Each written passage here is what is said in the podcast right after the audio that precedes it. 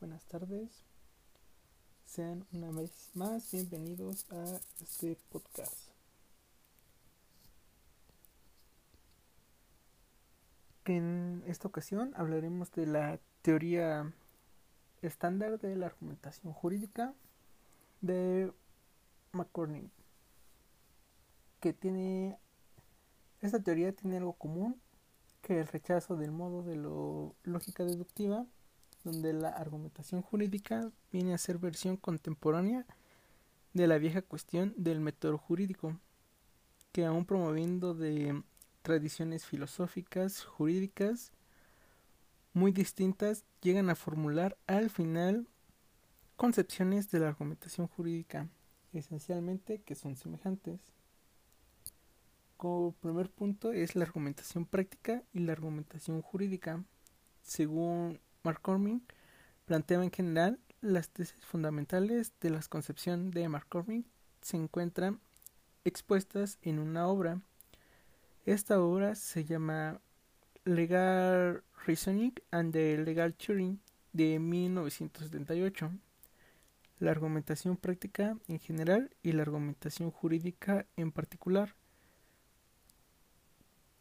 cumple para McCormick esencialmente una función de justificación. Esta función justificatoria está presente incluso cuando la argumentación persigue una finalidad de persuasión, pues solo se puede persuadir si los argumentos están justificados. Esto es, en el caso de la argumentación jurídica, si están de conformidad con los hechos establecidos y con las normas vigentes. Incluso quienes afirman que la argumentación explica que pueden hallarse en las sentencias judiciales que está dirigida a incluir las verdades razonables de la decisión. Estarían en realidad persuadiendo la idea de la justificación, justificar una decisión jurídica que quiere decir dar razones que muestren que las decisiones en cuestión aseguran la justicia de acuerdo con el derecho.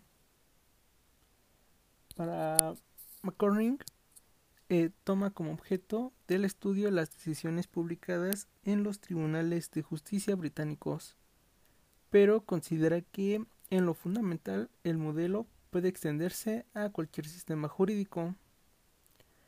En fin, justificar una decisión práctica significa necesariamente una referencia a premisas normativas, estas que deben poseer las notas de universalidad, pero en definitiva lo esencial es lo que la gente honesta y razonable podrá discrepar, lo que nos hace adherirnos a determinados principios antes que a otros es tanto nuestra racionalidad como efectiva.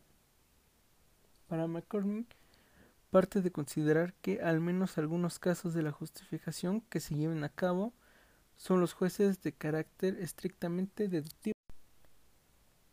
Como el siguiente punto, siguen los propuestos y los límites de la justicia deductiva, que son casos fáciles y casos difíciles.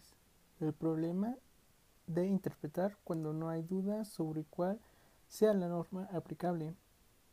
Los problemas de relevancia plantean en cierto modo una cuestión previa a la interpretación, esto es, no cómo a interpretarse determinada norma, sino si existe una tal norma aplicable al caso.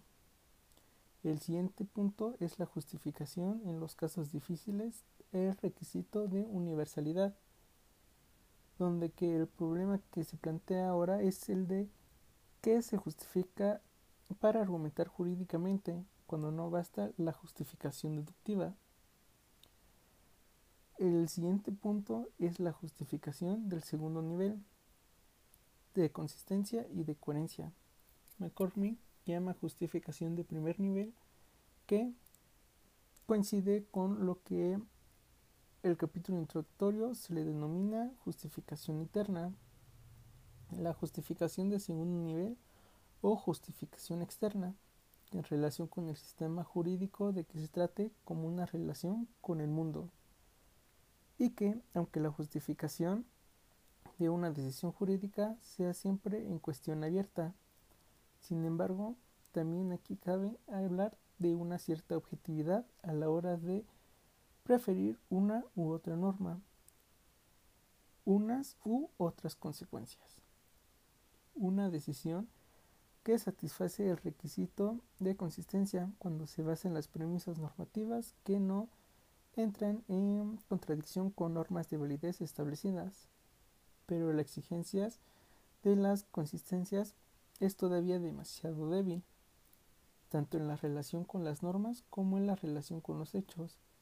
Las decisiones que deben además ser coherentes, aunque por otro lado las consistencias no siempre son una condición necesaria para la coherencia, mientras que la coherencia es una cuestión de grado, la consistencia es una propiedad que sencillamente se da o no se da. También conviene distinguir entre coherencia normativa y coherencia narrativa.